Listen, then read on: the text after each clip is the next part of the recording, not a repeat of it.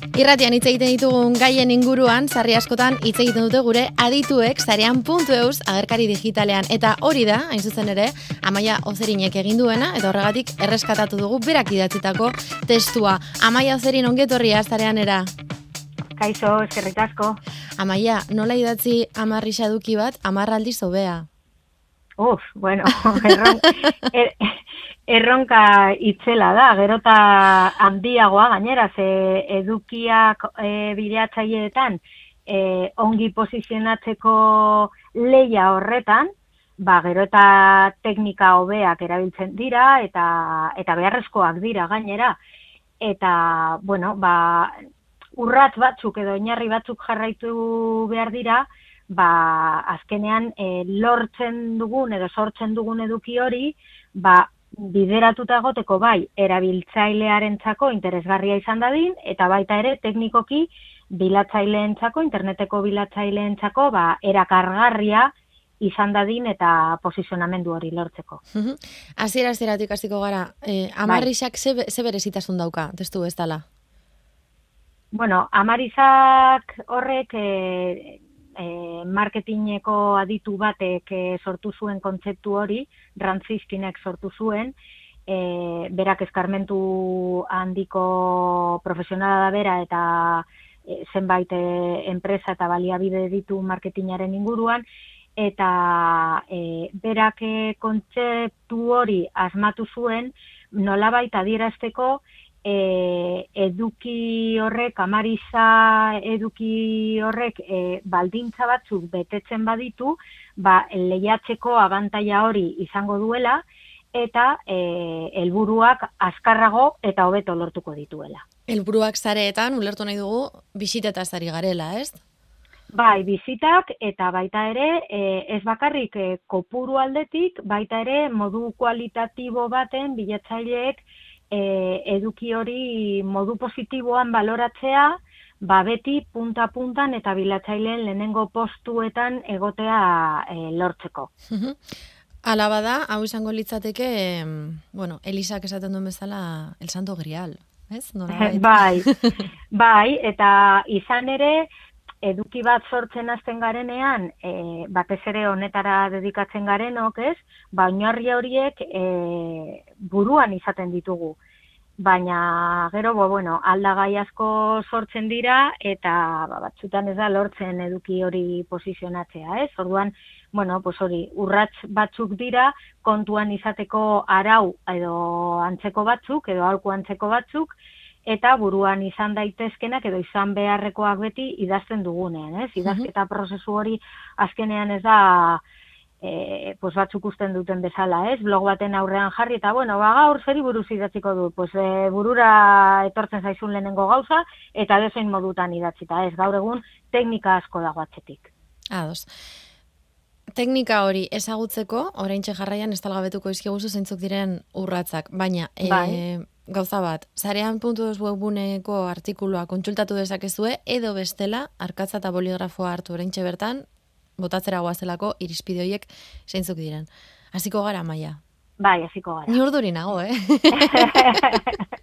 bueno. A ver.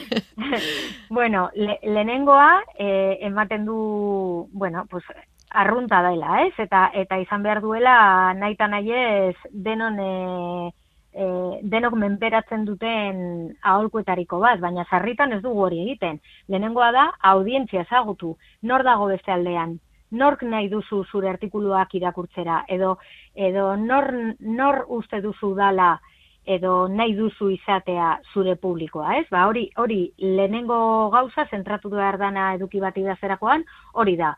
Zergatik e, eduki hau izango da nire irakurleentzat interesgarria, nortzuk dira best, pantaiaren bestaldean dauden horiek, ze zaugarri dituzte, ze behar dituzte, behar horiei erantzuteko zer egin dezaket nik, ez? Ze azkenean, e, audientzia horren ez bada erakargarria, ba, ez dute aurrera jarraituko, naiz eta edukira heldu modu batean edo bestean, ba, interesgarria ez bazaie suertatzen, baz dute, ez dute irakurriko orduan, mhm. beti pentsatu behar dugu gugan, pentsatu baino gehiago, zer saldu nahi dut, zede kontatu nahi dut, zein da nire produktua, pentsatu beraiengan.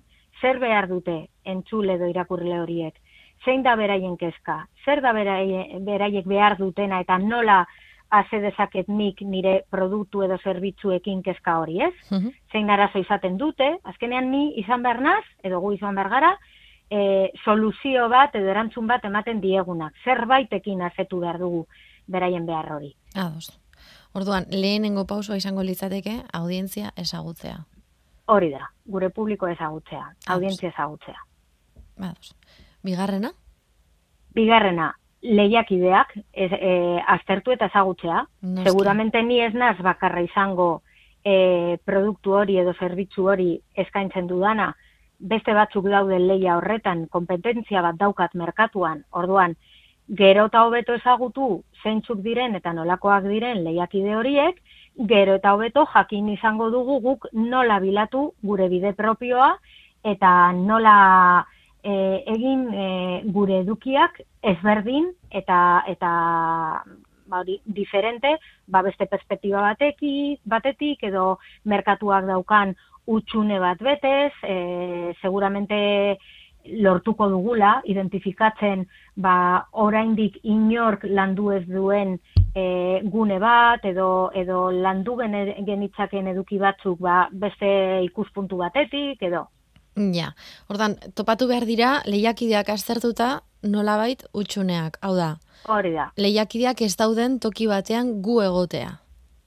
Bai, edo baldin eta badaude, zein izan daitekeen gure ekarpena beste ikuspuntu bat eskaintzeko, beste modu batean gauzak eh, eskaintzeko. Eta horrela heltzen gara irugarren puntura, ez? Horrela, horre, hori da, horrela heltzen gara irugarren puntua, ba, bilatze horretan eta diferentziatze gogo horretan, ba, zein ikuspegi landuko dugun guk, ez? Ba, ba, saiatu behar gara, ikuspegi alde batetik sendoa eskaintzen, ba, fidagarria izaten, benetazko datuak eskaintzen, e, informazioa alik eta argien argitzen, eta abar, eta beste alde batetik, ba, modu fresko batean ere eskaintzen. Ba, agian, e, kriston parrafadak sartu beharrekotan, ba, gaur egun badaude amaika formatu ezberdin, eta hortik abiatuta, ba, igual, lortzen dugu gure bidea egiten, ba, hori, e, e, gu bere izten, ba, demagun bideoa erabiltzen dugulako edo egiten dugulako dana Instagrameko storien bitartez adibideak dira, eh? Mhm. Baina hori e, ikuspuntu fresko bat eskaini eta gauzak e, modu ezberdin batean egin. Ados, gure estiloa topatu behar dugu nolabait. Guk hori da, gure gure, gure nolabait horretara horretara bideratuta eta esaten duzun bezala ahots propio bat erakusten. Beraz, momentuz gure audientzia ezagutu behar dugu, lehiakideak ere aztertu behar ditugu eta gure ahots propioa topatu behar dugu. Hori da. Zer gehiago bideo honetan? Ba, e, edukiak e, onak eta eta hobeak izaten helburu horrekin, eh ba, e, posizionamendu bat e, bilatu behar da. Eta posizionamendu hori e, egian oinarritu behar dugu. Egian, datuetan, e, ikerketan, orduan, bueno, e, adierazten duzun guztia, ba, e, fidagarritasun kapa hori eman behar diozu, eta orduan horretarako, baliabideak e, Mm, bilatu behar dira. Ba bai datuetan oinarrituta, edo bai esperientzia propioan eta eskarmentuan oinarrituta, edo, edo bai hori e, e, zerbaiten eduki baten ikerketa propioa egiten duzula adieraziz eta nolabait e, argumentuekin defendatuta. Orduan e, ez da hori esaten genuen hasieran. Ez da e, blogaren artikuluaren aurrean jarri eta bot, e, botatzen hasi ez, e, dana oso ondo babestuta egon behar da, ba, realitatearen kapa horrekin.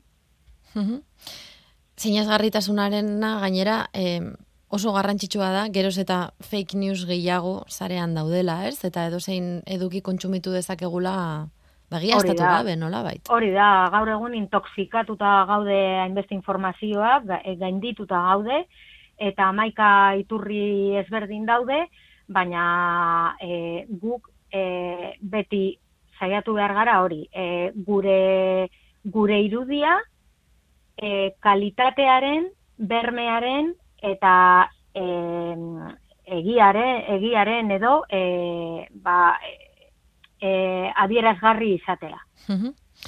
Amaia zerin, eldu gara ja leku importante batera. Hau da, e, kontatu izkiguzu hainbat, hainbat kontu interesgarri oin arte, baina oin daukagu muina, tontorra. Bai, hori da.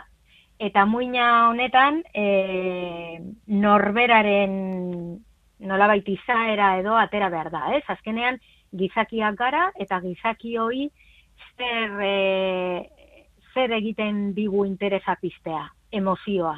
Orduan, gizatasun horren e, kapa hori, sartu behar ditu ere gure dukietan. Ba, e, e, erakutsi, ez garela makina bat, eta ez ditugula datuak irensten eta botatzen. Ez? E, nola baitemen sormenari de, e, deia egin behar diogu, eta norberaren kreatibitatea hemen atera behar da, eta eduki horiek historio bati erantzun behar diote, historio bat kontatu behar dugu. Nola baita hartzaiaren interesa pisteko eta eta emozio hori pisteko, ba, zerbait kontatu behar dugu, eta eta nolabait ere e, ba, zailagoak edo konplezuagoak izan daitezkeen gai horiek, ba, burua nolabait buruari eragin eta pentsatu nola erakutsi ba, modu atseginago batean, e, argiak eta laburrak izaten, eta mm eta Hau oso garrantzitsua da, idazkera argia eta laburra izan behar du. Azken batean, bai. em, bueno, igual mitoa beba da, ez? Ja gaur egun, e, Euskaraz idazten denean, pomposo idazten dala, zaila dala irakurtzeko, eta bla bla, bla bla, bla bla, askotan ez da noi da, baina erresa da baita ere e, Euskaraz edo beste dozein hizkuntzetan idazkera argia eta laburra erabiltzen nahi dugun hori asaltzeko. Bai, eta gainera interneten kontuan izan behar dugu gaur egun e, amaika dispositibo mota ezberdin erabiltzen ditugula eta pantalla gero eta txikiagoak direla. Eta orduan e, e, bilatu behar dugu modua hartzaia ez aspertzeko, hartzaiak datuak e, hori modu azkar eta errazean jasotzeko, eta baita ere teknikoki e, bilatzaileek e, penalizatu edo zigortu egiten dute e, eduki paragrafo luzeak eta bar eta bar agertzen direnak, testu e, denso eta luzeak agertzen direnean. Orduan muinera joan behar dugu. Buelta asko eman gabe, e, hori nahi dugun hori kontatzera, ez? Amarrisa edukiak e, e, sortzeko, hortara joan behar dugu. Bai, hori da. Muinera. Baina horrez gain ere oinarriak menderatu behar ditugu. bai, bai, azkenean e, komentatu dugunaren e, sintetizatzea da, ez? E, e, beti teknikoki e, nola baiteko ezagutza euki behar dugu, ba baita ere e, bete behar diren e, aspektuak edo eremuak ba, modu, kalitatez bete alizateko, ba, itzgakoak erabile, erabiltzea, esaldiak laburrak izatea. Aldenean irakur e, garritasuna bermatzea eta eta ba, e, zerrendak e, buletekin erabiltzea eta badaude e, ikuspegi teknikoago batetik egin daitezkeen e, e, edukiari forma emateko egin daitezkeen ekintza batzuk garrantzitsua dela e, betetzea baita ere.